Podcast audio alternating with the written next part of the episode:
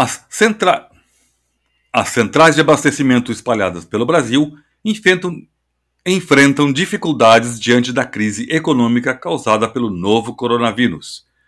Os permissionários precisaram se ajustar rapidamente à nova rotina de distanciamento social e restrições de funcionamentos de comércios, o que impactou diretamente no volume das vendas e na margem de lucro, devido à inflação dos produtos.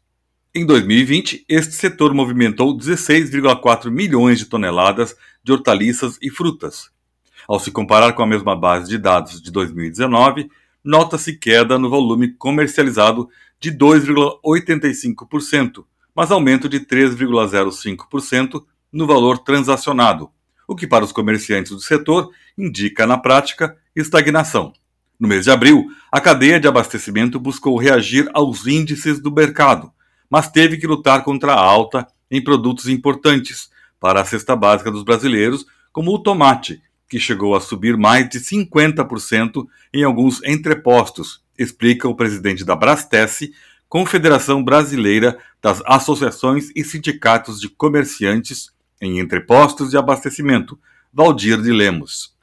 Ele destaca que a entidade está trabalhando para investir em tecnologia e no e-commerce, para modernizar o setor e alavancar as vendas. Abre aspas. Com esta mudança brusca de cenário, outros setores da economia se adaptaram rapidamente ao modelo online, mas os permissionários das centrais de abastecimento ainda estão um passo atrás. Por isso, queremos investir em cursos e aplicativos de vendas, para que eles possam aproveitar todos os tipos de clientes e aumentem as vendas nesse momento de estagnação. Fecha aspas.